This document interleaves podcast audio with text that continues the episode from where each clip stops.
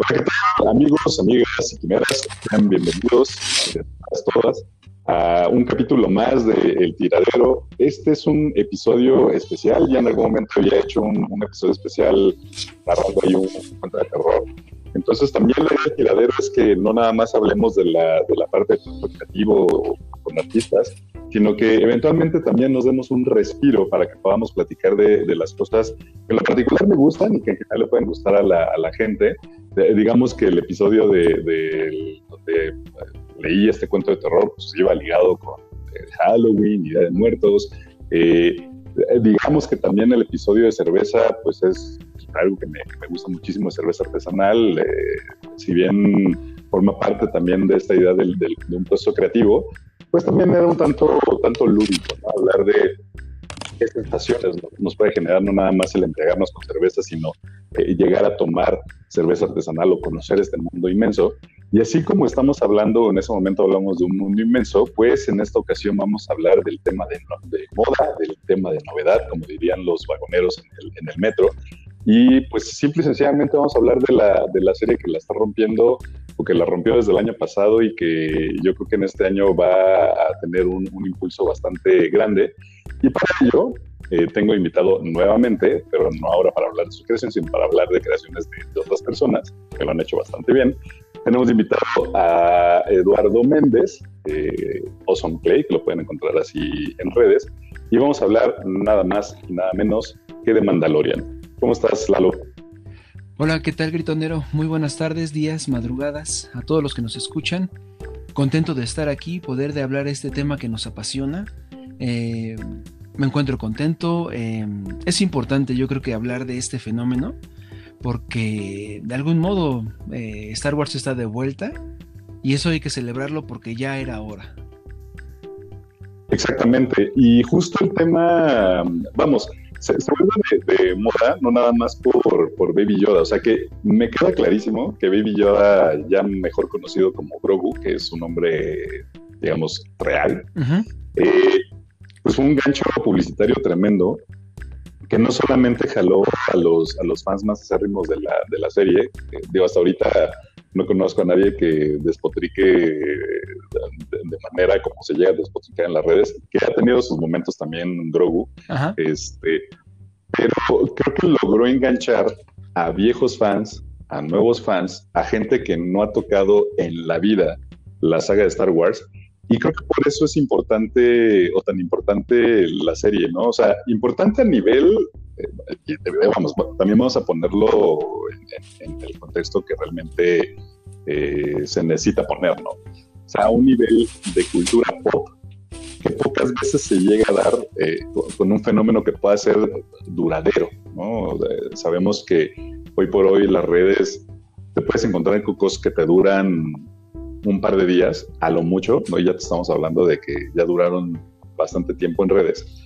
Pero el hecho de que empiezas a amalgamar un producto de esta naturaleza a, digamos, gente que es mucho más grande que nosotros, gente de nuestra edad y gente muchísimo más joven, y que el fenómeno siga y que hoy por hoy se siga hablando de Mandalorian, creo que es un éxito tremendo para todo lo que significa la franquicia Star Wars. De hecho, sí, concuerdo completamente. Incluso lo más sorprendente de todo es de que el nivel de hermetismo que se tuvo, ¿no? Eh, nadie se enteró, nadie sabía que existía un Baby Yoda hasta el momento en que hubo el, se liberó el primer episodio.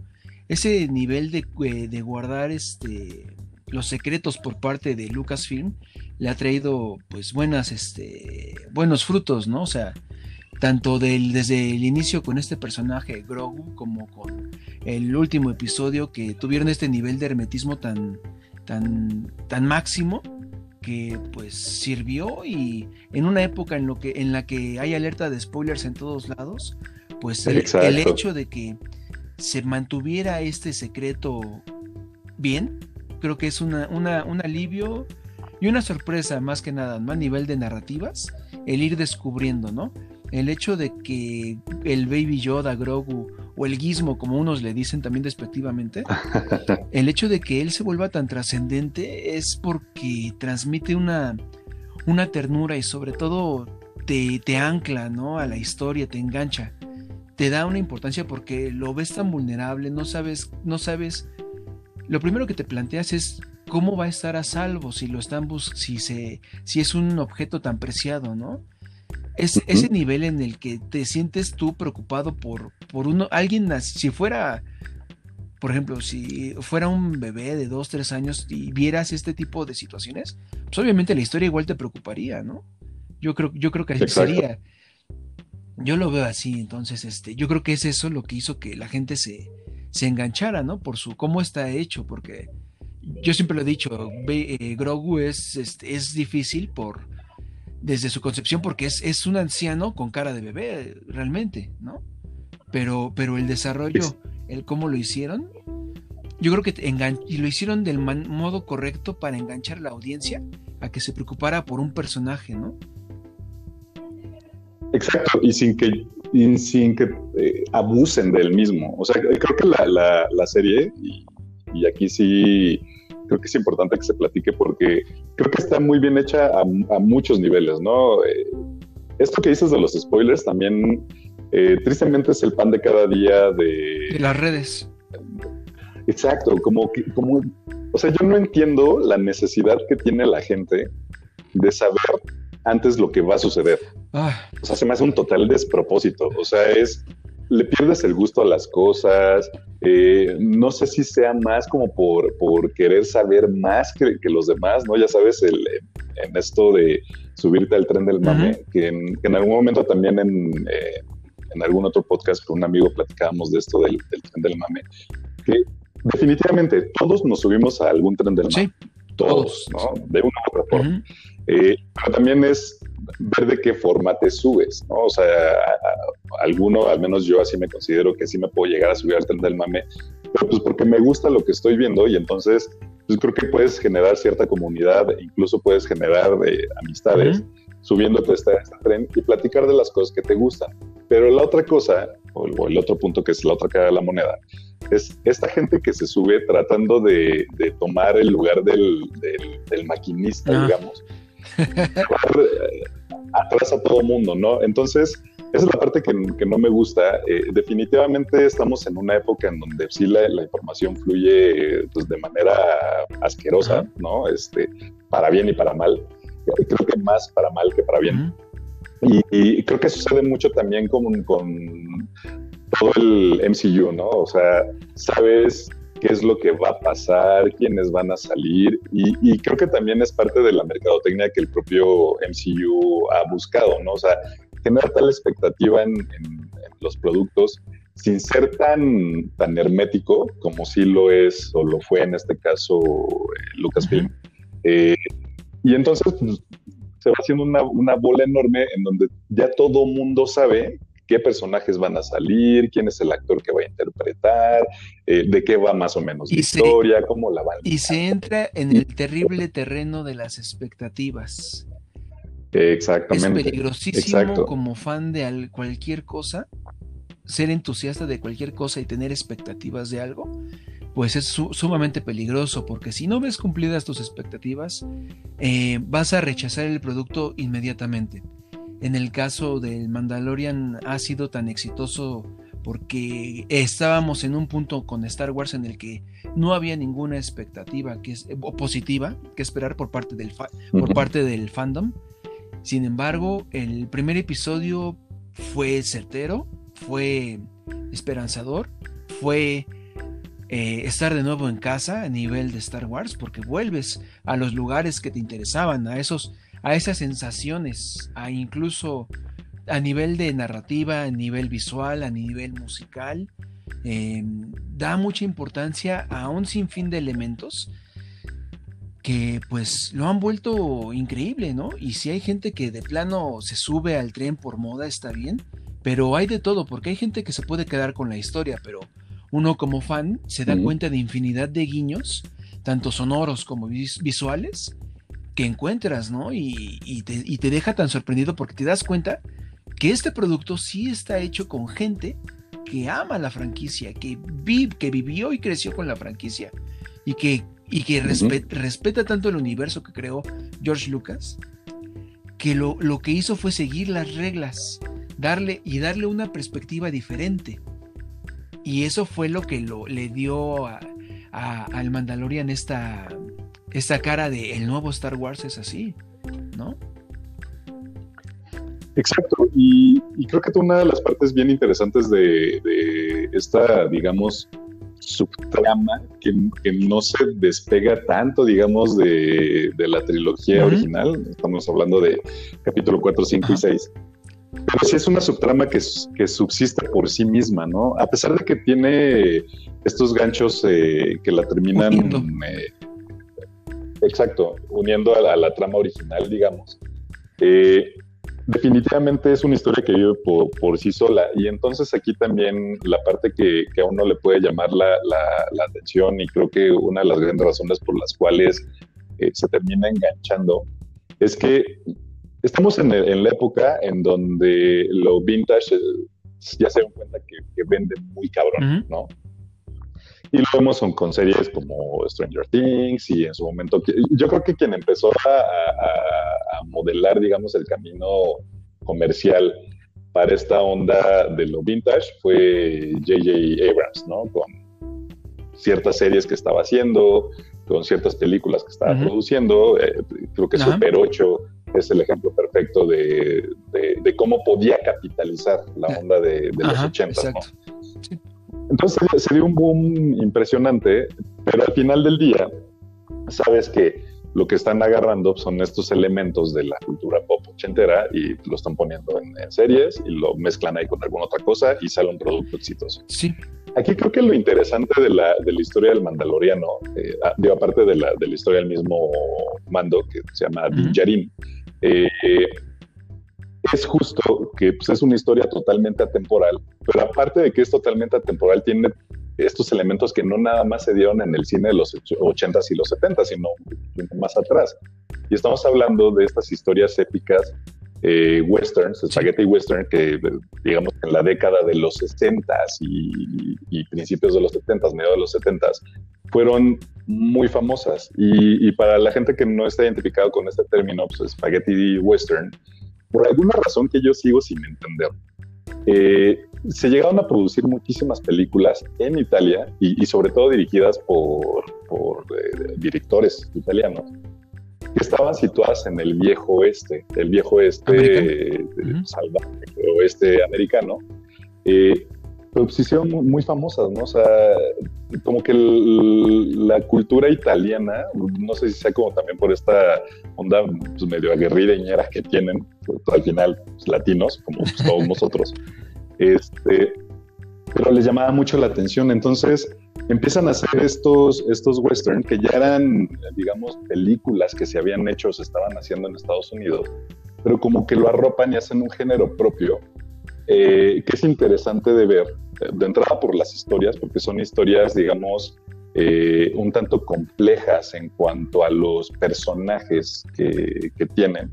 Porque pues, estamos hablando que las historias del viejo este, digamos que las americanas, hablaban de, buenos y malos, ¿no? O sea, siempre había un bueno y un malo, que regularmente era el, cowboy o el sheriff contra alguno que robaba bancos o que hacía destrozos, o contra los, los apaches y los pieles rojas, etcétera, etcétera. Cuando, cuando empiezan el boom de, de las películas eh, italianas, eh, estos spaghetti western, por eso se llaman así o por eso les, pusieron así, esta mezcla y choque de dos mundos entre Italia y, Estados Unidos, eh, regularmente los personajes son de, de, dudosa moralidad, ¿no? O sea, tienen estos grises que pues, tiene el ser humano y que para efectos del cine, digamos, eh, más tradicional, comercial americano, pues rompía un, tanto los, cánones, ¿no? Eh, no podías identificar o no se identifica bien a bien si el, el, personaje principal es bueno o malo, porque son cosas que no haría, eh, pues ya sabes, alguien con una obra de bondad, que casi siempre ponen las películas, este, sobre todo. que los buenos sean siempre buenos, ¿no? Y, y nunca hagan el mal, pero pues, a nivel narrativo, pues tú y yo sabemos que no es así, ¿no? Una buena historia no tiene, no tiene esa polaridad tan, tan marcada. Cualquier desarrollo, cualquier desarrollo, obviamente, hay puntos, ¿no? Donde el personaje bueno va a llegar a tener que defenderse, a usar cómo poder salir de tal o cual situación, ¿no? Esto se ve marcado, o sea, así pasa. Exacto. Sí, bajo esa premisa, digamos que bajo esa premisa de dirección, eh, no, solamente en cuanto a la, narrativa, sino de dirección en cuanto a los personajes, es donde entra eh, el Mandalorian, ¿no? O sea, al final del día, y esto es algo que pues, todo el mundo ha dicho porque pues, tampoco es que estemos descubriendo el, hilo negro, que aparte se ve y se escucha, porque el, score del, del, Mandaloriano es buenísimo, es, muy, muy, muy bueno. Este, y, te sitúa en estas, en estas historias de spaghetti western o, western como tal, en donde el personaje de entrada no sabes si es bueno o malo porque es un ¿Sí? cazarrecompensas, ¿no? Y como recompensas, pues tiene que hacer cosas y no necesariamente cosas buenas, ¿no? Pues estás cazando una recompensa y tienes que hacer un chingo de cosas eh, que no necesariamente son, son buenas para lograr el cometido, porque al final del día la única motivación que tiene un recompensas, no particularmente el mandaloriano, porque creo que es un, tanto más complejo, este, pero dentro del el objetivo que tiene es hacer lo que le pida. Lo que pasa también y esa es como la... Lo que pasa también es que se nos olvida de que si, man, si el mandaloriano es un, guerrero tan diestro, es porque ha experimentado durante muchos años, ha tenido miles de batallas y sin duda ha matado infinidad de, gente y ha tomado infinidad de recompensas. Se nos, creo que se nos olvida, pero yo creo que no es tan tanto que se nos olvide, sino que comprendemos que para él, para sobrevivir, para poder seguir adelante y hacerse su camino a través de la galaxia, pues obviamente ha dejado una cantidad inmensa de, sangre y destrucción en otros lados. Pero yo creo que, yo creo que al final como que tienes fe en él, ¿no? Yo creo que al final, capítulo, capítulo a capítulo, entiendes que sin importar qué, qué problema enfrente, lo va a resolver, porque él lo ha logrado, él ha llegado hasta ahí a raíz de tantas batallas, tantas luchas, ¿no? Y yo creo que eso pues también le da esta ventaja al personaje, ¿no? De que haces, este, te genera confianza, ¿no? Te genera, y, y aparte, esta parte de, de, de, de Dean Jarrin en la que vemos su nivel de moralidad, ¿no? A inicios de la, de la temporada, cuando ya se da cuenta del pecado que cometió, ¿no? De hecho, así se llama el tercer episodio, el pecado, ¿no? Entonces yo creo que te das cuenta que también sí será un guerrero Em, y salvaje, ¿no? Hasta cierto punto, pero te das cuenta que en algún punto su, su, línea de moralidad fue fue traspasada y entonces ya es cuando se enmienda, ¿no? A, dejar de cazar y empezar a proteger. Al menos esta parte, a esta parte que tocó, ¿no? Vemos esta transición en la que pasa de ser em, un mero cazarrecompensas y se vuelve un antihéroe, porque realmente pues héroe, héroe no es, ¿no? Porque también trabaja bajo su propio beneficio, como yo creo como cualquiera de nosotros lo haríamos en esa galaxia, ¿no? Exacto.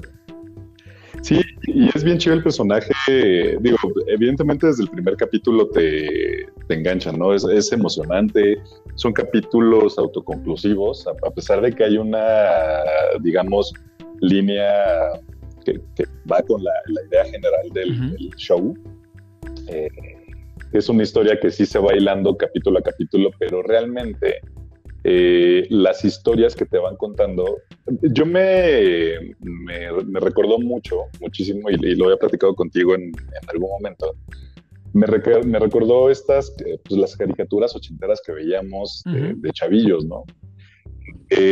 tú podías ver los episodios salteados ¿Sabías que había ahí alguna una historia que tenía un pero no, no te, vamos, no te angustiaba el no saber qué iba a pasar el siguiente capítulo, porque casi siempre terminaba, ¿no? Pasaba con, con He-Man y con los Thundercats y todos esos. Los Transformers. Y, ya bien cagado porque, pues, aparte de terminar el capítulo y te dan como una lección ahí bien moralina, ¿no? De no debes hacer esto y fíjate lo que hiciste. Y te dan también como ciertas clasillas que eh, digo, pues al final se te quedan en, el, inconsciente, ¿no? Es como, de alguna forma tú también vas construyendo tu propio código moral al servicio de las caricaturas que... En aquel entonces, Las, caricaturas sí dejaban un mensaje más, más certero. De hecho, te enseñaban, eh, estas caricaturas, perdón, estas caricaturas antes te enseñaban que trabajar en equipo era un buen modo de solucionar problemas. ¿Qué pasa ahora? ¿Qué pasa ahora? Que el protagonista es el que tiene que resolver todo, como pueda, como entienda, em, incluso hasta de manera con cierta soberbia, ¿no? Porque es el protagonista y, lo, y porque soy el protagonista, lo tengo que resolver. y, es, un error eh, común de ciertas series, pero pues volviendo aquí con el Mandalorian, pues yo creo que también su éxito radica en la en lo homogénea que es la historia, que desde su principio fue concebida como un todo, ¿no? Que desde el principio se juntó el equipo necesario para elaborar este tanto el storyboard como las ilustraciones tan geniales que veíamos al final de cada capítulo, porque incluso porque puta, es que esas ilustraciones sí, tener en mi cámara, güey. Incluso este, te, te, daban a entender con esos storyboards ahí atrás, con esas ilustraciones al final. Sí. Te, te encantaba ver el final de cada episodio y al final te enseñaban Aquí está ladrillo a ladrillo cómo se está construyendo esta historia. Cosa que es raro que nos enseñen en, las series actualmente, ¿no? Cuando queremos ver eh, arte conceptual, contenido de, storyboards, de guion, eso no, nos lo muestran. Nos lo muestran en algún DVD con contenido extra o, como lo hacen ahora en un programa especial en, algún stream. Pero, pero incluso el Mandalorian tuvo esa minuciosidad, ese detalle de, de enriquecerse a sí mismo, mostrando todo el proceso que hay detrás, ¿no? Hay un video padrísimo de Ludwig Goranson donde está haciendo su música.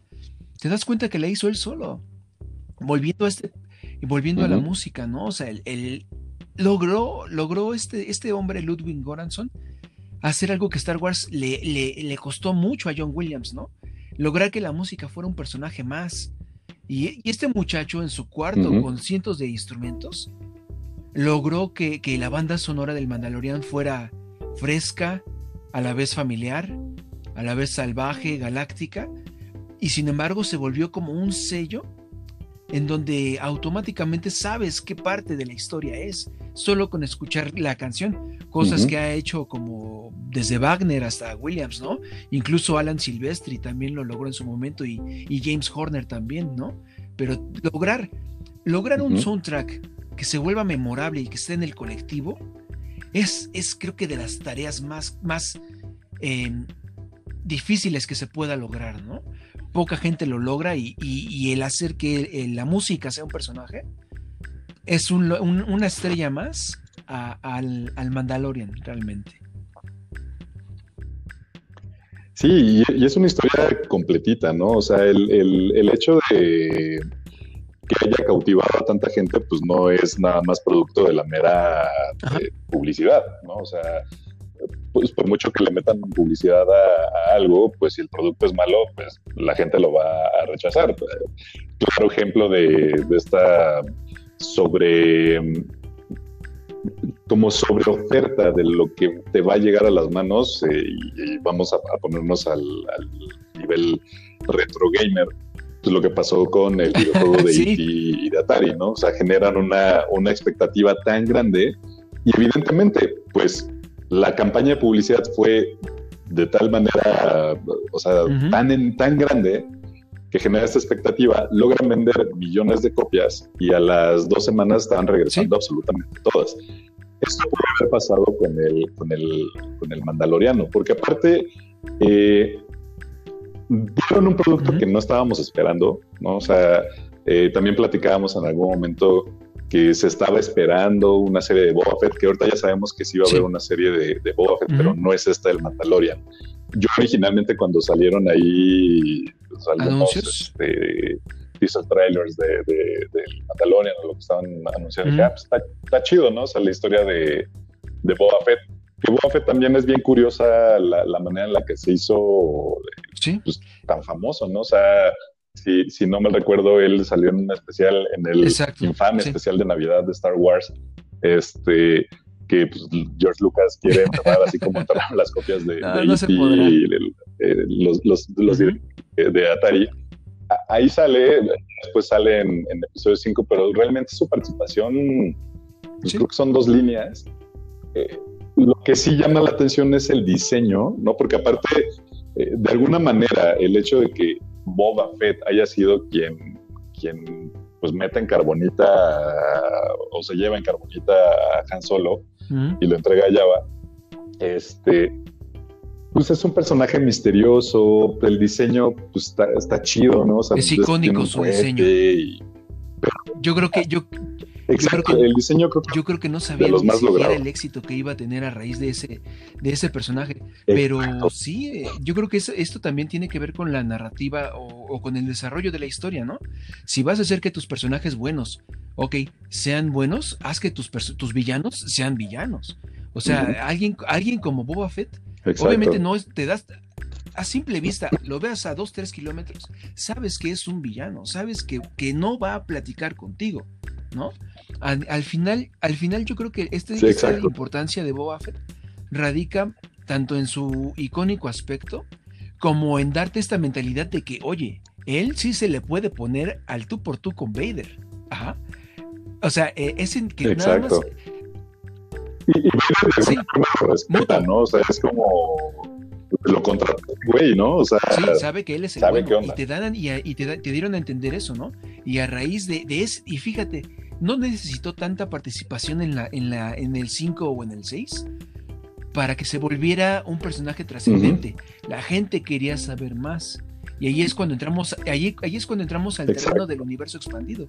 Cuando se empezó a narrar, bueno, no vimos quién era en las películas Boba Fett, pero tenemos historias donde se ha contado quién ha sido, qué ha logrado, qué ha hecho y por qué es tan importante en este universo. Cuando nos dijeron iba a haber serie de Boba Fett, bueno, los fans aplaudimos porque necesitábamos algo así. Cuando dijeron, no, es que se cancela y el director que lo iba a hacer ya no va a ser, pues nos quedamos en este punto de, bueno, ¿qué va a pasar ahora? Cuando, se cuando nos dieron la primera imagen de Dean Jarrin ya en traje del Mandalorian, con este rifle que era alusivo al del especial navideño, pues nos quedamos Mm. con la idea de esto no va a estar bien. Eh, De algún modo, ¿no? Nos quedamos con esta idea. Luego entramos ya, pues, a- dejamos de pasar a esta incertidumbre. Te voy a, de- yo desde mi perspectiva te puedo decir que entré al, al primer episodio del Mandalorian con mucho, eh, mucho temor, mucha, con baja expectativa porque no quería esperar nada. Sin embargo, como avanzó los primeros minutos y luego cuando terminó yo me quedé, esto está bien hecho, esto es lo que yo quería como fan de Star Wars. Tiene tantas cosas, tantos elementos que me atraen a mí como fan, que hacen que la, la chispa que tenía yo de Star Wars reviva, pero es porque pues se tomó en serio el, el- el programa tal cual, se desarrolló con una calidad de película. Y, y obviamente te hace, el personaje está tan, te encariñas con él, con el mandaloriano, que sí no extrañas a Boba Fett, pero también te quedas, bueno, hubiera estado genial que de algún modo lo trajeran, ¿no? Pero eso ya lo vimos gratamente en la segunda temporada, ¿no? De su regreso. Exacto. Y, y- y aquí eh, entramos también al terreno del tan Ujú. socorrido fanservice, ¿no? Que, que sabemos que hay fanservice, sobre todo en, en- en el MCU, ¿no? Sí. que se volvió un, un monstruo. Y todo este fanservice que puede haber, que, que ellos lo meten más que nada como eh, Ujú. estos easter eggs, ¿no? Ah, mira, es que si ves el fondo y ya tienes que clavar como mucho. Aquí el- este fanservice, sin, sin demeritar la palabra como tal, eh, porque Sí. creo que es muy orgánico, o sea, lo hacen muy bien. Eh, va, como tú bien dices, respetando la, la idea de que hay una historia detrás, ¿no? Y sobre todo que es una historia que de cierta manera, digamos, a los planetas en donde está o donde se, se lleva a cabo toda la acción de- del Mandalorian, que está en el llamado Sí. borde exterior de Sí, la sí. galaxia, ¿no? Eh, que evidentemente, pues tú también te puedes llegar a preguntar, bueno, eh, pues cómo es que no se han enterado de que pues el imperio está más que marchito, este, cómo no se enteraron de, de Luke o cómo no saben de los Jedi. pero evidentemente estamos hablando de, un universo tan grande, sobre todo, digamos, en esa parte del borde exterior de la galaxia, que pues, literalmente ellos son esos outsiders que nadie pela, ¿no? y sucede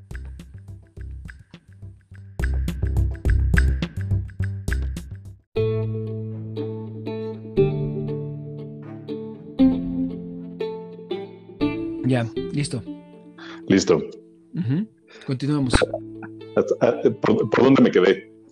Estabas platicando del borde exterior, de cómo las noticias eh, ah. viajan tan lentamente en la galaxia de que realmente no se enteran de que el imperio ya no existe, de que pasan los años y aún siguen con esta etapa de incertidumbre en la galaxia. En eso estabas.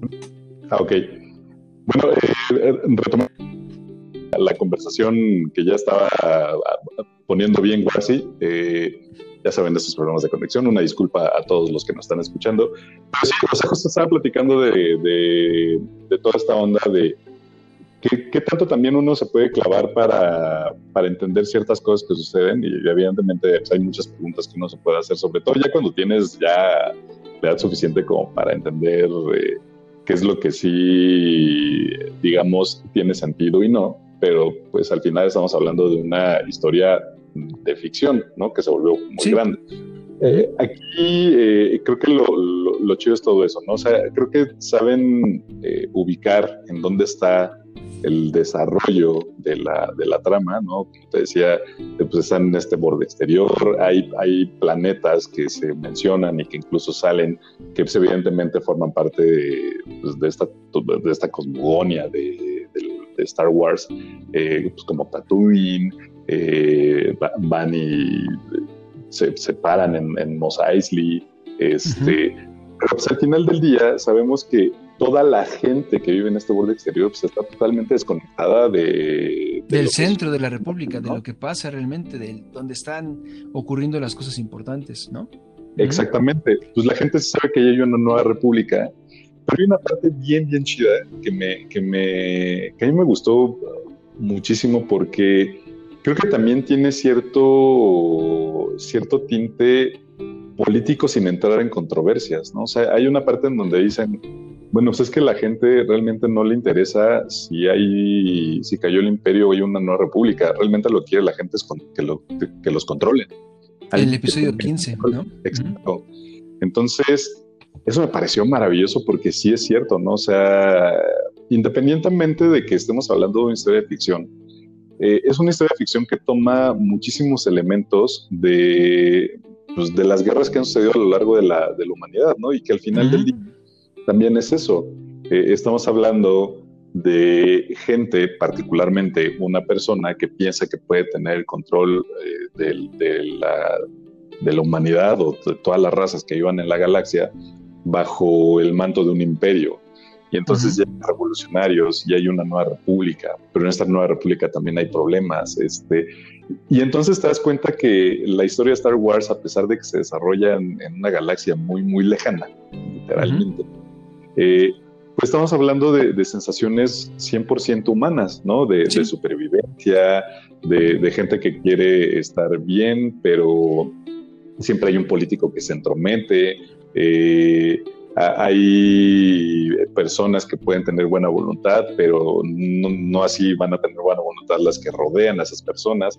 Entonces se vuelve una historia muy humana y muy cercana. Creo que ahorita con el Mandaloriano todavía se vuelve mucho más cercano porque pues, el Mandalorian, eh, Din Djarin, eh, a pesar de que es muy ducho en, las artes de, de pelear, pues es un ser humano de carne y hueso, no, no, tiene eh, estos poderes místicos que pueden tener un Jedi o, un Sith. Él no sabe qué pedo con la fuerza, no la entiende. Eh, piensa que son cosas de, de es magia? y hechiceros. Y eso está bien chido, ¿no? O sea, que él mismo, como personaje de Star Wars, diga, puta, pues es que esto es de brujos. Y eso pues, me parece maravilloso.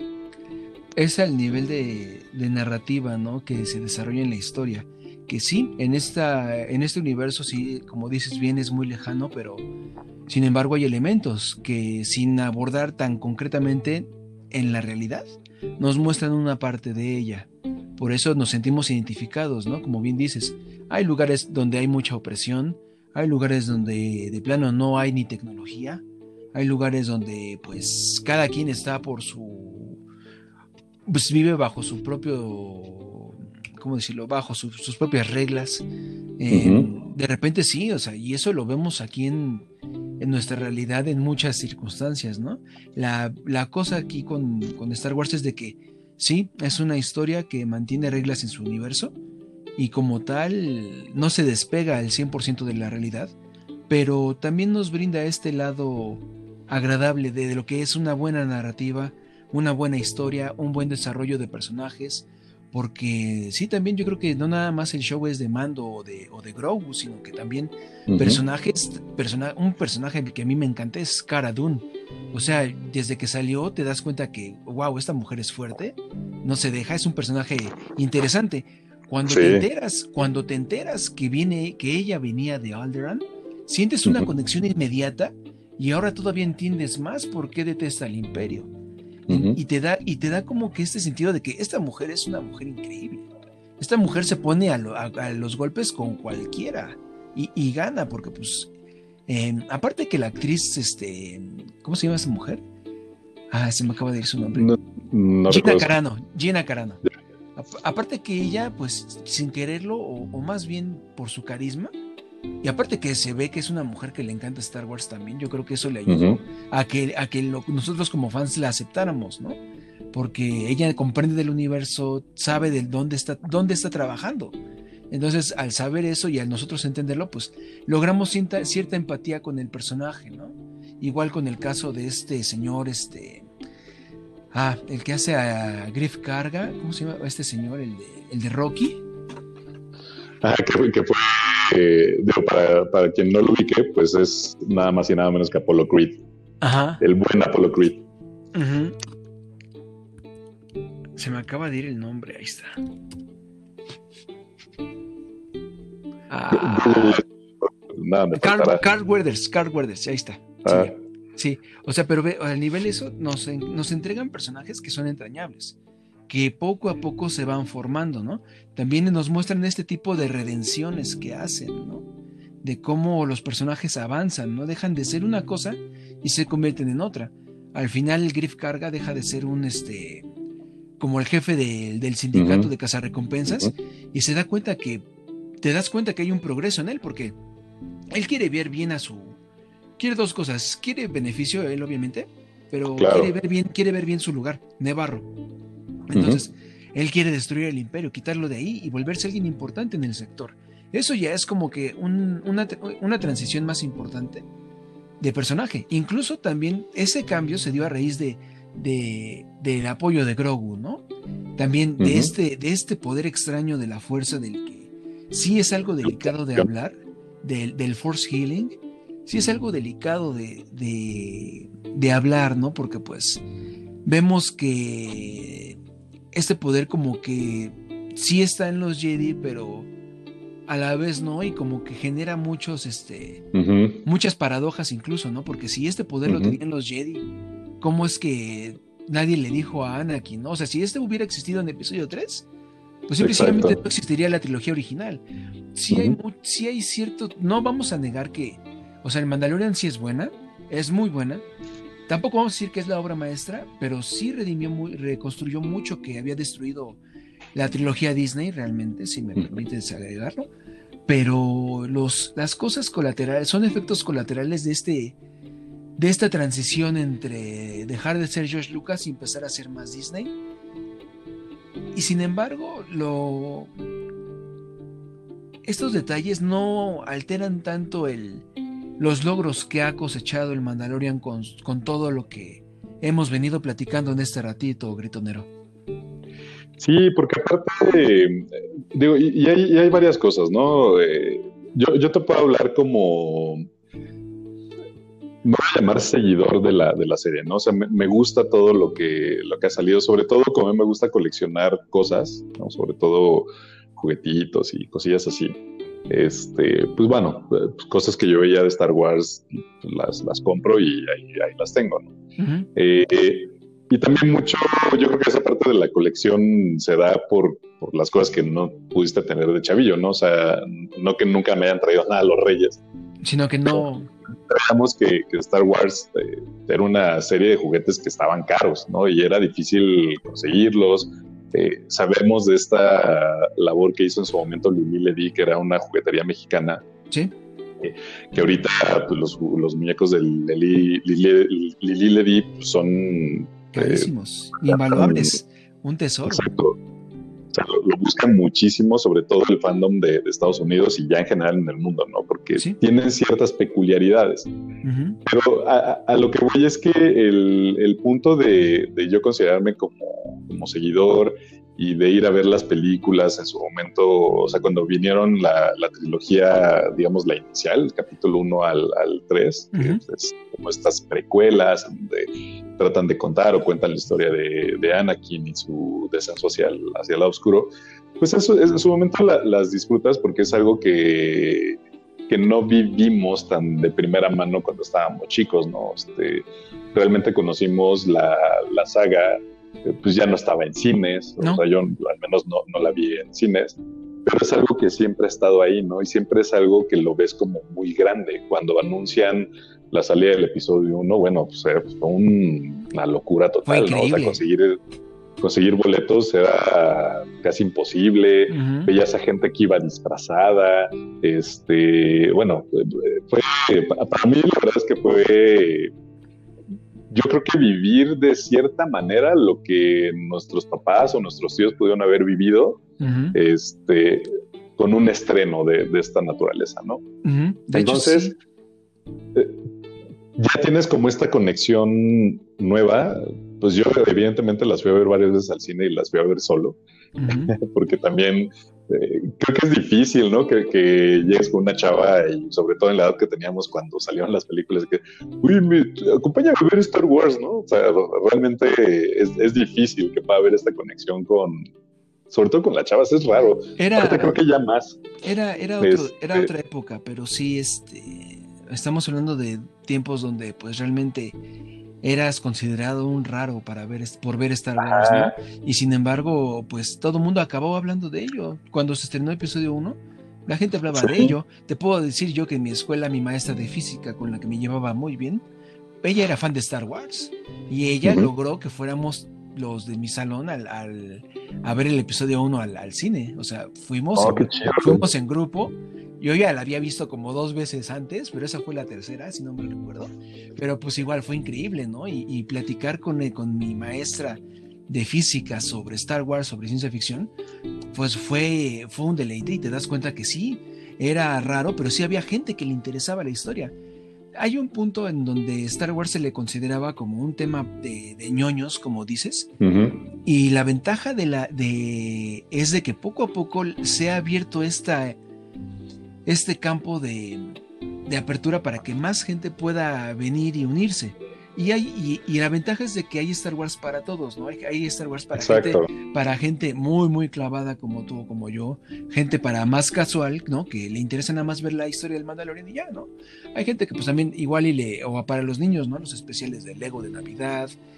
Todo depende ya en qué generación eres, si eres fan de generación 1, generación 2, 3 o 4, ¿no? pero Star Wars en esta época es más accesible.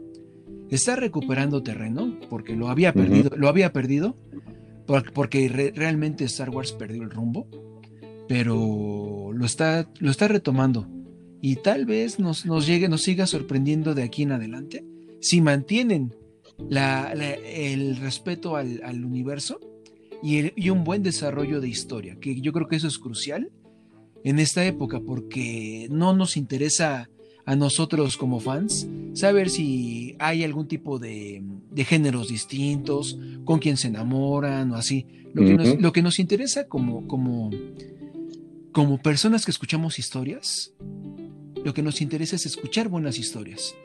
Si la historia es buena, el programa se vuelve trascendente.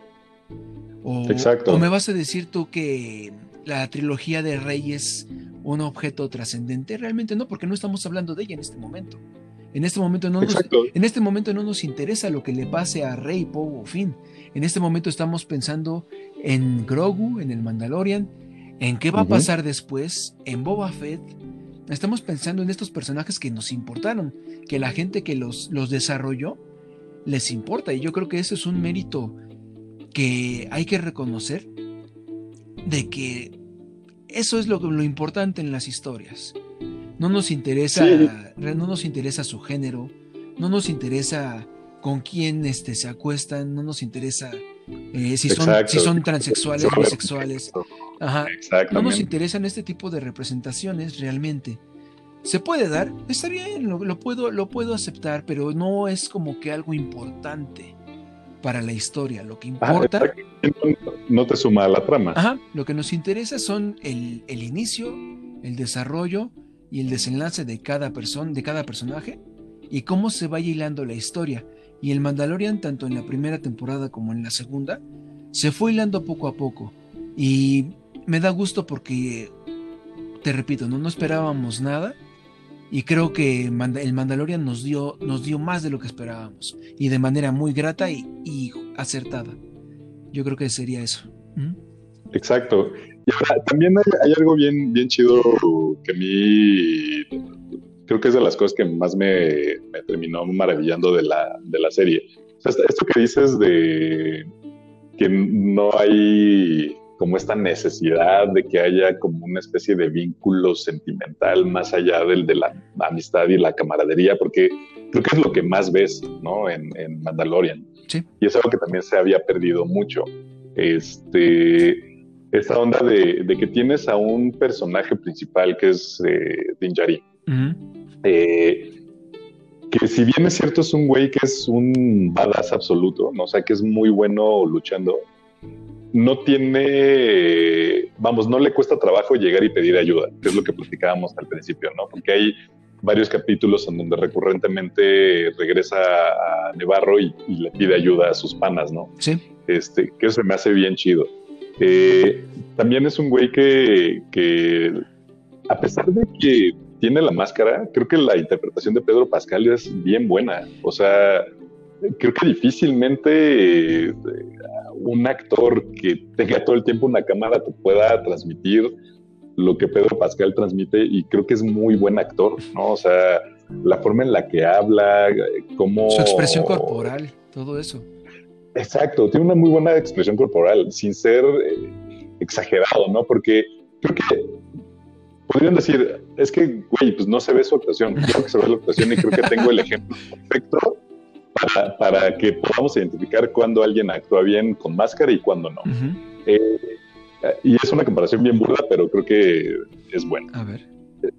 Tú puedes ver la, interpretación de, Pedro Pascal, ¿no? Como el mandaloriano y, y sí te transmite algo, ¿no? Te transmite miedo, te transmite fuerza, te transmite muchas cosas. Eh, eso es una buena interpretación a nivel corporal.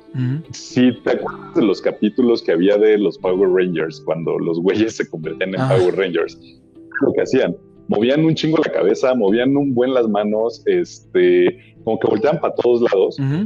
Y te das cuenta que es una, es una actuación exagerada, ¿no? O sea, realmente como ellos, al tener la misma máscara, ¿no? El casco este con, con, la careta que tenían debajo del, visor, pues no se veía su, boca. Y también vemos que, digamos, estos Power Rangers cuando se convertían, pues eran actores japoneses, porque pues, ahí la, la, franquicia y ya lo, insertaban. Por eso también se veía como una diferencia este en, en, actuación. La calidad del, libro y la, actuación. Es que aparte también. yo creo que también, aparte de mencionar eso de los Power Rangers, es verdad, porque también realmente los que hacían esas este, coreografías eran más bien este. Em, practicantes de algún tipo de arte marcial más que de cuestiones de actuación. Al, yo creo que más bien es este tipo de preparación que pues Tal vez no se tenía, pero sí se ve muy marcado cuando te das cuenta de que es demasiado exagerada. Una postura, una postura en algún, en este caso con los Power Rangers es ese tipo de cosas, ¿no? Con este para, con, ahora con esta actuación de, Pedro Pascal, como bien mencionas, sí, em, no cualquiera puede hacer este tipo de, de actuación, hay que estar muy comprometido, a que realmente tienes que estar mentalizado de que tu personaje jamás se ha quitado el casco frente a otra persona. Yo creo que el, el, momento clave de que te das cuenta que el Mandalorian es más que un casco es este momento del episodio 3, el pecado, cuando ya se va, cuando entrega al bebé, cuando ya tiene su traje, cuando va a preparar la nave, en ese momento cuando va a acelerar para avanzar, cuando ve la palanca, la palanca y la bolita de metal, se detiene. en es una Esa escena es, es un parteaguas en este personaje. Te das cuenta del, poder de la, de la trama, te das cuenta que ahí hay como que un cambio en el personaje ahí es cuando dice, ¿qué estoy haciendo? Y nótese, nótese que esta escena ocurre sin decir una sola palabra. Lo que ocurre es tan poderoso que no las necesita. Podemos decir que el Mandalorian hizo una mejor actuación que todo el elenco de la trilogía de Disney. Podemos decirlo así tal cual. O sea, no, no, simplemente, o sea, yo no sé, yo no sé cómo, cómo expresarlo, pero es algo tan poderoso que transmite sin necesidad de decir nada y sin necesidad de mostrar la cara. Eso como actor es algo impresionante, que no puedo imaginar cómo fue que lo logró. Sí, es, bien bueno y, realmente puedes eh, tener, o sea, creo que hay pocos ejemplos, porque aparte también vamos a hablar de otra cosa, ¿no? O sea, Pedro Pascal yo no lo conocía hasta que salió, pues, salió ahí el nombre y, tal, ¿no? Este, Solo me entero que es, es un muy buen actor. Eh, pero difícilmente, eh, sobre todo en, estos días en donde todo mundo quiere estar expuesto en, las redes ¿no? y quiere que le vean la cara, porque pues, literalmente lo único que haces es, es eso, tener esta exposición. Eh, creo que difícilmente los actores están comprometidos a tal nivel, y actores reconocidos, ¿no? O actores buenos, que quieran comprometerse a tal nivel de, que siempre estén con una máscara. Y creo que hay bien poquitos este, ejemplos. O sea, lo tenemos con eh, la película de V for Vendetta, que salió este, ay, güey, se me olvidó el nombre del, actor, Hugo Weaving, sí, sí, sí, Este, que es el, el, señor Smith en las películas de, de, Matrix o es el Un increíble actor. En las películas del Señor de los, de los Anillos.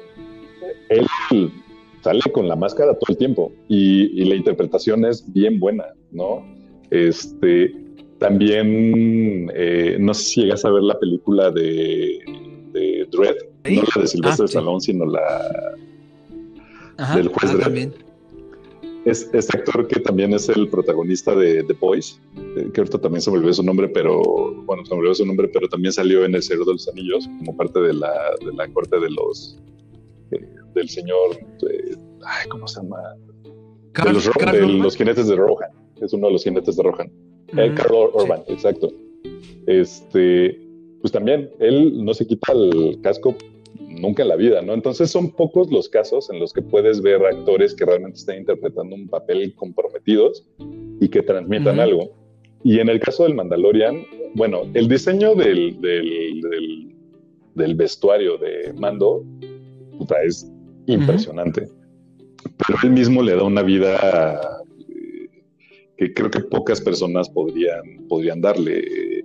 Eh, esta onda de que siempre se está hablando a través como del intercomunicador y que no escuches bien a bien su voz real, se me hace chidísimo.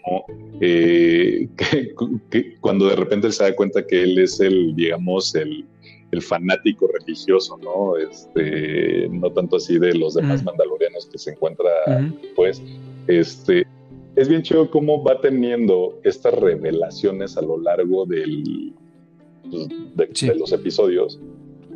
Notas este crecimiento del, personaje que se da de manera muy orgánica.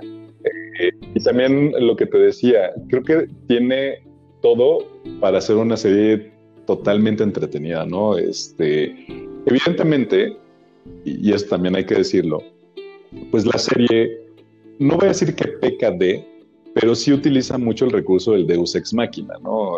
Esta, eh, digamos, esta muletilla literaria que se usa desde tiempos inmemoriales en donde los protagonistas de la narración eh, están en un literalmente hoyo sin fondo, o más bien sin salida, y de repente pasa algo que lo saca de eso, ¿no? Eso es el, el Deus. Y creo que es algo que nos gusta aparte, ¿no? Porque es, fíjate, lo que hemos vivido. Fíjate que, por ejemplo, eso sí es como un asunto del cual George Lucas también incluso sufrió en su momento, porque a nivel narrativo todo mundo se queja, ¿no? Es que nadie muere, es que de qué me sirve porque al final yo ya sé que van a sobrevivir todos. Como que ya no te preocupas. George Lucas sufrió mucho de esto porque le decían, es que tienes que hacer que alguien muera para el regreso del Jedi. Y él, y él se aferraba en que no, yo no quiero eso. Yo no quiero que la gente salga del cine entristecida. Yo lo que quiero es darles las mejores dos horas de su vida. Yo lo que quiero es yo, yo lo que quiero es darles una sensación de felicidad que tal vez les haga olvidar todo su mundo que tienen detrás. Yo lo que necesito es hacer una historia que a mí me llene, porque si yo sé que a mí me va a llenar, a los demás también. Como bien dices, Mandalorian sí se va desarrollando, porque fíjate, bien nos pudieron haber dado el, este mando completo, ¿no? Con el jetpack, con la armadura de Beskar, con la lanza. Nos pudieron haber dado eso desde el día, desde el episodio 1, y mira, ese ahí sí habría sido un Deus ex máquina imparable, más grande que la vida misma. ¿Qué nos dieron? Nos dieron un inicio, un desarrollo. Al final del episodio 8, la, la Herrera, que a mí me encanta. Igual otro personaje, otro, personaje otro personaje entrañable que entra como el brujo que le da la, eh, la misión al, al, al, elegido, ¿no? Al personaje. Entramos en esta parte de narrativa. a mí me recordó como a Sorcerers de sí, Entramos en esta parte de la narrativa donde vemos esta, estas partes clásicas de las historias, donde tienes una misión donde se te está encaminando a dónde tienes que ir, donde tú tienes que resolverlo todo. Y, estas partes donde sale la, herrera que se llama la actriz Emily Swallow, pues ella también logra un papel importantísimo mediante su voz, mediante su expresión corporal, mediante el desarrollo de su personaje. Porque obviamente aquí también hay representación para mujeres, porque si creías que no había mujeres poderosas en, en el universo de Star Wars, o sea, voltea a ver a este personaje y, vaya que y, vaya que te das cuenta que, o sea, no es indefensa, no es vulnerable. Al contrario, sin o sea, esta secuencia donde ella destruye a seis Stormtroopers sola, sin armas, bueno, con sus armas de herrería, te das cuenta que no es un personaje vulnerable, que puede cuidarse a sí misma. Es una escena increíble. difícilmente puedes ver y, bueno, queda claro que los Stormtroopers son los peores eh, soldados de la galaxia, ¿no? Pero ahí están. Este. Pero difícilmente llegas a ver que les destruyan eh, el equipo, ¿no? Eh, que salga volando el casco, o que perforen la pechera. O sea, difícilmente ves daño. Creo que también Star Wars tiene como esta especie de violencia blanca, vamos a llamarla así. Sí difícilmente llegas a ver sangre, este, mutilaciones, salvo la de Anakin. Este, pero es bien raro que lo veas, ¿no? O sea, ves que van cayendo nada más como, como peones blancos y, hasta ahí, ¿no? Entonces, no te genera como esta sensación, digamos, de... De, conflicto realmente. De peligro, de crudeza, ¿no? Este, los ves como robots, porque aparte pues, no tienen más cara que su, que su casco. Pero esta escena se, me hace bien buena porque termina destrozándoles las armaduras de manera violentísima, ¿no? Eh, tampoco ves una gota de sangre, pero sí ves cómo les rompe los cascos, cómo les rompe articulaciones, o sea, es una escena que difícilmente se llega a ver en el universo Star Wars, ¿no? Eh, sobre todo en este universo cinematográfico. Ah, y me pareció maravillosa la, la Sí, no, de hecho, o sea, y te vuelvo a repetir, ¿no? Ella entra en este personaje como guía, como guía espiritual, como, como brujo, como alguien que te da la misión a elegir, ¿no? Alguien que te prepara, que te da las armas. Este punto del, episodio 8, donde ella le dice a Din Djarin qué tiene que hacer, donde los regalos que le da, la, información que le, que le explica, se vuelve esta parte tan importante de que ya por fin se afianza lo que queríamos ver desde el segundo episodio, que Mando aceptara, desde el tercero, que Mando aceptara que es su responsabilidad cuidar a este bebé. Entonces ya en este punto del cierre de la primera temporada, este personaje, esta actriz, con este, esta actuación tan increíble, con este personaje tan bien construido, porque también está construido de manera tal que tiene su propósito, tiene su desarrollo, se vuelve tan importante que se vuelve un, ah, en automático una mujer entrañable, en la que sí, o sea, ojalá podamos ver más de ella, porque sí es necesaria su participación, ¿no? Y volvemos a, lo del guion, ¿no? O sea, a nivel del guion, pues también, yo lo que te mencionaba en, otro, en otra ocasión, ¿cómo es posible que la trilogía de Disney su guion pasó sin pena ni gloria porque no hubo un, algún... Decían, es que no hay una frase que supere que la fuerza te acompañe. Y aquí en el Mandalorian yo creo que eso es algo que no hemos abordado todavía. Es estas dos frases, ¿no? Que hace eh, Quill, la de I have spoken, I have spoken, y, y, el himno, ¿no? De The Mandalorian, This is the way. Entonces... This is the way. Entonces, también te das cuenta que todo esto, que todas estas maravillas que estamos hablando del Mandalorian, surgen a raíz de qué? De que se planeó de manera correcta, bien, bien ejecutada, bien planeada, cómo iba a funcionar esta historia, de principio a fin. Nada de dejar ambigüedades, ¿no? Es, algo muy sólido, que se nota, se refleja, y uno como espectador pues lo agradece, porque hacía tiempo que no teníamos una serie así. Yo creo que también ese es su impacto, ¿no? No teníamos una serie que fuera breve, buena, que enganchara, que dejara estas cosas que ya habías mencionado tú como los cliffhangers, que de plano, la verdad, pues solo son para que te quedes ahí sentado y sigas viendo el siguiente episodio, ¿no? Y al final, pues, no llega a desarrollarse nada tal cual. Digo, Mandalorian... ¿Y sabes qué es lo que o sea, creo que la parte, y digo ya, ya a manera de, ir cerrando un poquito esta, esta conversación que se me está yendo como agua. ¿Sabes qué se me hizo maravilloso? Eh, el final se me hizo, vamos, no, no voy a decir sorprendente porque creo que todos en nuestro, en algún momento ya estábamos esperando algo así. Eh, digo, también estamos dejando un poquito de lado la, aparición de, de Ah, sí, también. También apareció maravilloso. Hay mucho que hablar. Eh, sí, hay mucho, mucho que hablar. Este, y aquí, evidentemente, tienes las puertas abiertas, mi querido Lalo, porque creo que podemos hablar largo y entendido de esto y de muchas otras cosas. Seguro. A lo que es que eh, lo que me pareció increíble del final del Mandalorian, la, segunda temporada, eh, es que justo termina como debía de terminar. Es decir, si el capítulo como tal, el capítulo final, es un capítulo totalmente autoconclusivo, no nada más para ese capítulo, sino que le cierra la historia que te empezaron a contar una temporada atrás. Es bien difícil que lo veas en una serie los días, en, estos días. Porque regularmente las series las terminan, a menos que ya te hayan anunciado que fue la temporada final, pero siempre te dejan el final tan abierto que dices, puta, ojalá venga la segunda temporada, ojalá venga la tercera y la cuarta, ta, ta, ta, ta, tal. Estos cliffhangers de los que hablábamos. Y aquí bien es cierto que podríamos decir que se, se, está quedando abierta la historia de qué va a suceder con Grogu y Luke y lo que va a suceder con, con, con Din y su, y su banda después es algo que si a mí en lo personal no me lo cuentan, me quedo satisfecho. O sea, creo que es una historia que cerró perfectamente, que si no hay una tercera temporada, te quedas con, con esta patita en el corazón de que dices, güey, qué bien contada estuvo la historia, qué bien la cerraron. No estoy esperando más. Y si viene algo más, buenísimo. Voy a seguir como con esta misma idea que tú decías, ¿no? De no voy a esperar nada, voy a dejar que la misma historia sí, sorprenda. pero creo que lo cerraron de manera maravillosa, ¿no? O sea, este. Y creo que también es algo que, que ha sucedido con muchos seguidores de la, de la serie y en general de la, de la saga, que dicen, güey, si no hay una tercera temporada, yo no tengo que. No, no puede haber. No, no, De hecho, sí, no, no, no hay modo de.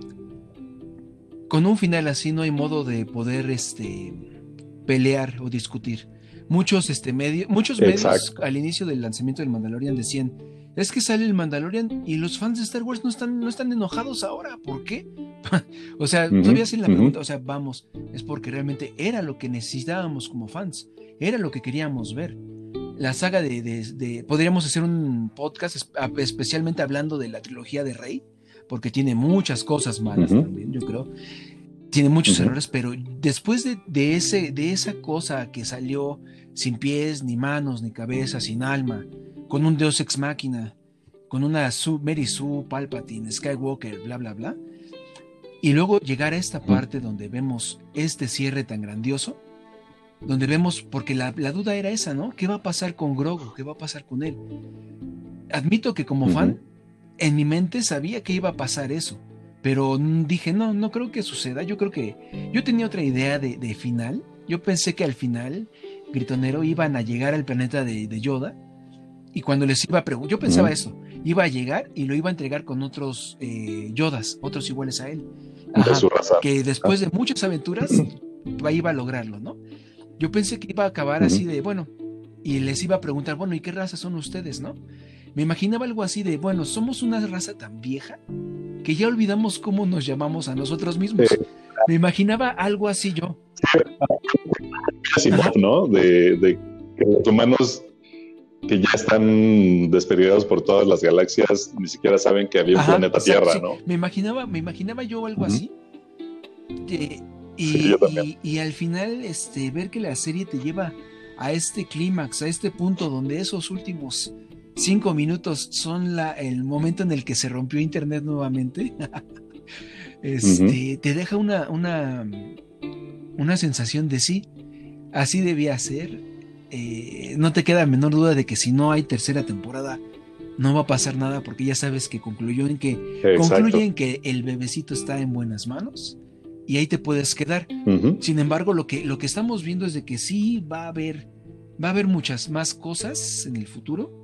Podríamos contar de ellas en otra ocasión, porque yo también ya como fan pues, me he hecho mis propias teorías de qué quizá podría ocurrir, porque pues todo se va, se va orillando a un camino y ese camino es tal vez el, recuperar Mandalor, pero eso ya será más a detalle y tal vez el futuro tal vez nos lo diga después. Pero sí. Exactamente. Y, y, bueno, pues aquí para, para, dar un poco conclusión a este capítulo maravilloso de, del tiradero, que ya tenía ganas de platicar con alguien de, de esto, digo, pues, lo, he platicado con, con, Carla, ella es seguidora de la, digamos, de la saga Star Wars, pero lo que sucedió es que después de que vimos el Mandalorian, le dije, oye, pues hay que ver el, la, trilogía original entonces, pues la aventó y se la aventó y la maravilló, ¿no? O sea, yo encantado de la, de la vida de seguirla viendo, pero que siempre fue, o sea, lo que sabe de Star Wars fue pues, por las cosas que yo le, pues, le cuento, ¿no? Y que le, que le, digo. Una de nuestras primeras citas fue, eh, fuimos a ver eh, esta, cuando vino toda la, la orquesta sinfónica para hacer o tocar en vivo todo el score de John ah, Williams. sí. Los fuimos a ver la Ah, ya. Sí, Entonces fue nuestras primeras citas. Ella sin saber ni qué pedo con Star Wars, pero salió así de. Güey, es que hay gente que viene disfrazada y los sables de luz, de, los, hay unos sables de luz este, chapitas afuera y todavía los tenemos por acá. Entonces es algo, eh, creo que Star Wars es eso, ¿no? Es, es, es magia, es eh, aventura, es eh, toda la acción que tú puedas imaginar tiene sus momentos chistosos. Creo que muchos hablan de, cómo es el MCU, ¿no? Y, esta onda como medio sarcástica y que siempre meten ahí algunos eh, punchlines en, los guiones, que no es del todo seria. Eh, seria en cuanto a, que no es grandilocuente el guion, ¿no? Sino que siempre le meten algunos gags. Pues eso lo hizo Star Wars desde los 70, ¿no? finales de, de, los 70. O sea, si tú ves la trilogía original, pues está repleta de gags. Eh, tiene personajes memorables, eh, tiene personajes que, que, a pesar de que salen una o dos veces, se te quedan en el inconsciente. Eh, vamos, sí fundó los cimientos de lo que ya después significó el, el universo Marvel justo con esto, ¿no? creo que el Mandalorian es una excelente manera de, empezar, ¿no? De alguna manera a, clavarte si no es que eres un clavado de, toda la saga Star Wars o el universo Star Wars. Eh, si no te clavas, pues no pasa nada, pero te la pasas durante, durante dos temporadas. Y creo que es eso, ¿no? Si no se han acercado al Mandalorian, acérquense.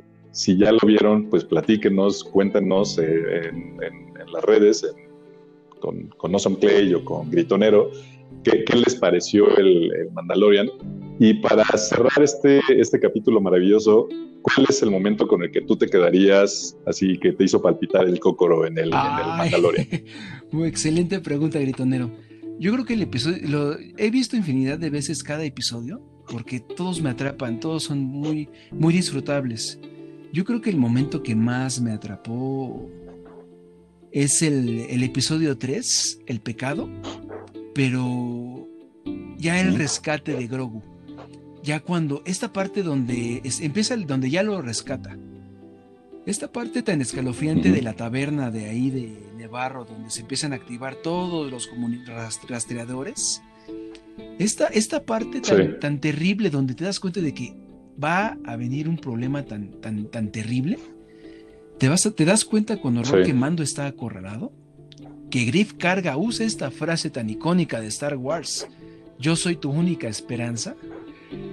Esta parte tan, increíble que, hizo esta, esta directora que se llama Deborah Chow, que es una directora fascinante, increíble, logró creo que uno de los episodios más, más estremecedores de la, de la serie en cuanto a, emoción, a emoción. Sí. Porque cuando ya ves, ya por fin Mando está acorralado tiene a Grogu que ya despierta y el bebecito solo hace un ruido.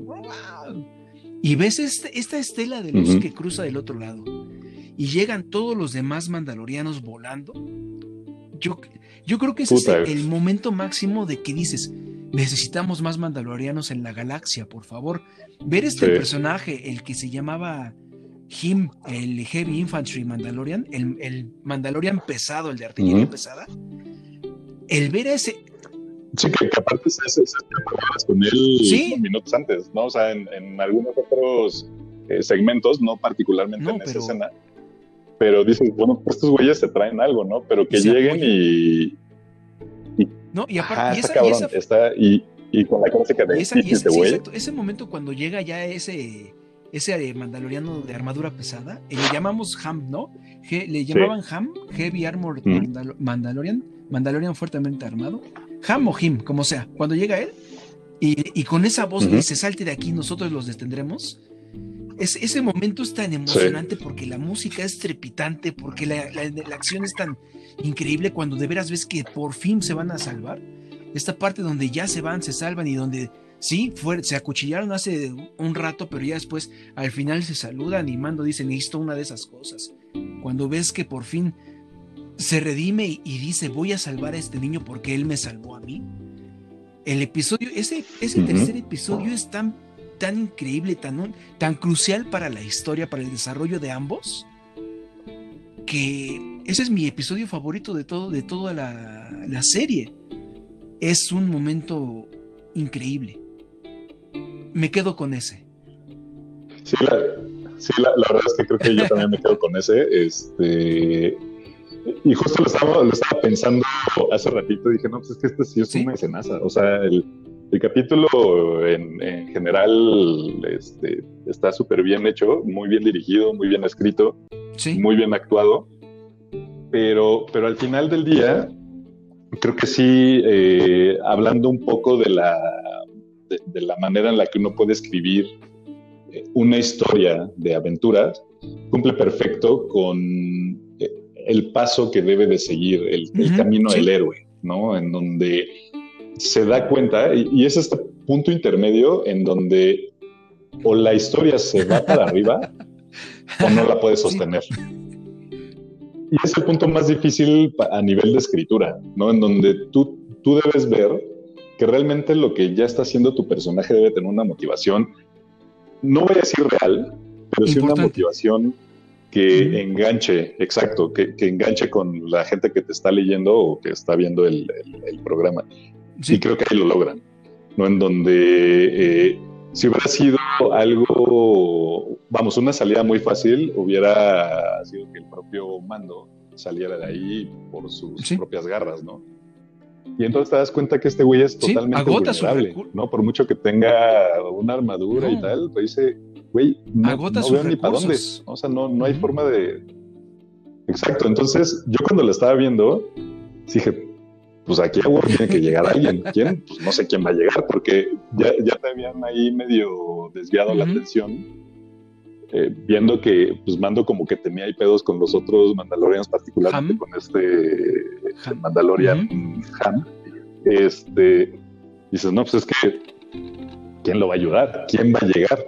Y entonces que lleguen todos estos güeyes y que digas, bueno, pues es que sí son comunidad, a pesar de que puedan tener sus pedos, se me hizo maravilloso.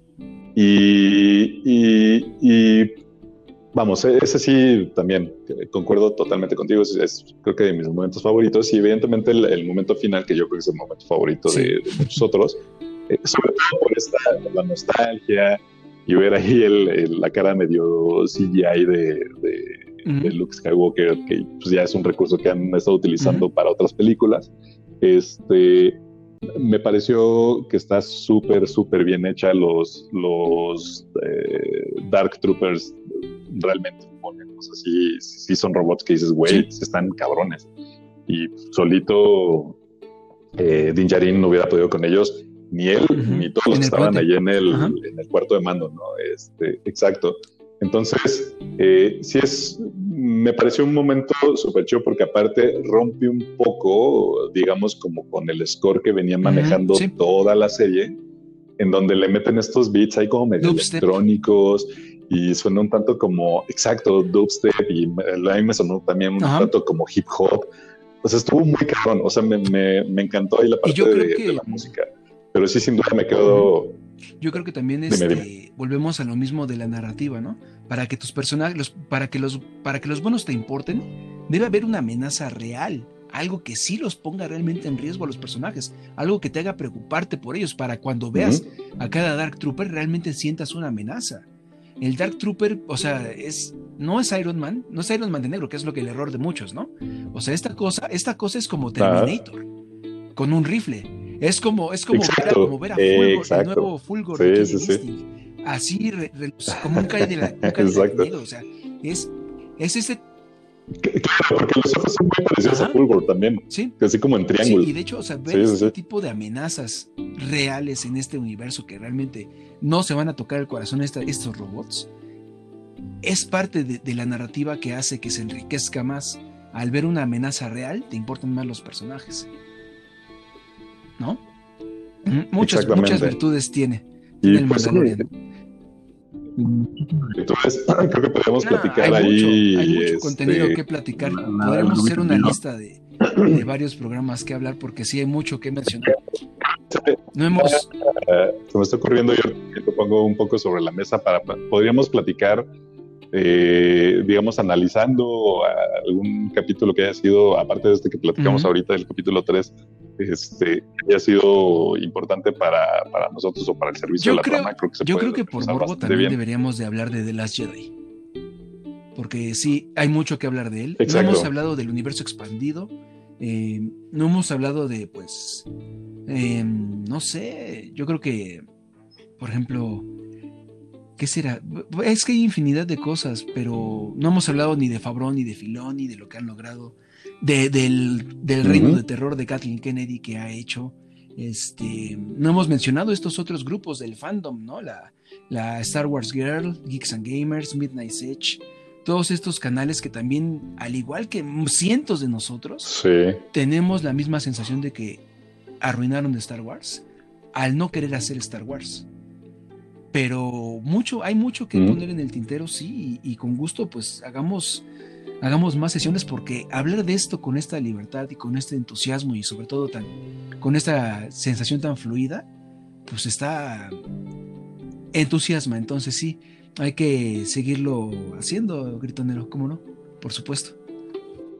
Pues es bien chido. Y bueno, pues la, gente que nos haya escuchado, pues muchas gracias por, por haber dado, haberle dado play a, a este programa especial, o digamos, este vamos a hablarle esta subespecie del tiradero en donde hablamos del, Mandaloriano y de, algunas cosas de, del universo Star Wars que sabemos que da para platicar muchísimo.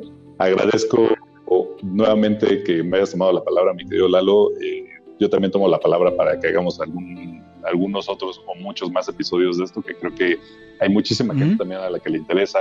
Hay gente que no conoce esto y que quiere, que quiere meterse. Eh, lo que yo intento, lo que también siempre trato de, encontrar es como un punto medio entre todo lo que me llega a gustar. Sí, soy muy clavado con muchas cosas, pero tampoco soy, ya sabes, de estos eh, fanáticos tóxicos que piensan que todo lo que dicen y todo lo que leen es, cierto, porque amigos míos, la vida está llena de grises, todos sabemos, pero no se quieren dar cuenta, no todo es blanco. Este, y sobre todo que, que, podamos platicar de esta, de esta forma tan dinámica, de algo que, que nos gusta y que nos apasiona, pues bueno, pues qué mejor. Eh, agradezco muchísimo tus aportaciones. Evidentemente tenemos que hablar ya, digamos, de forma más desmenuzada en cuanto a quiénes son los creadores de la serie, porque también es bien importante saber qué es lo que han hecho antes de, eh, porque pues, han hecho cosas bien, bien chidas. Eh, este proceso creativo que también... A desarrollo de lo que tampoco platicamos. Eh, bajo, el, bajo el manto, exacto, de, una idea sobre todo de cuidar ¿no? este legado tan importante en la cultura pop. Y pues bueno, pues estaremos aquí platicando más pronto que tarde este, del, del, universo Star Wars y de lo demás que se nos ocurra, mi querido Lalo. Y pues muchas gracias. Nada más, para. Muchas gracias por nada más déjame de todos ustedes. Yo también le, quiero agradecer a los que están escuchando. Te agradezco a ti el, espacio. La, es grato encontrar sitios así, aunque sea un tiradero. Este agradezco la apertura porque sí es este es grato poder tener a este con quien platicar de estas cosas con esta libertad y sobre todo si a alguien le entusiasma, pues tal vez aquí podamos darle algún tipo de chispa para revivir su emoción por Star Wars o descubrir que tal vez la tiene.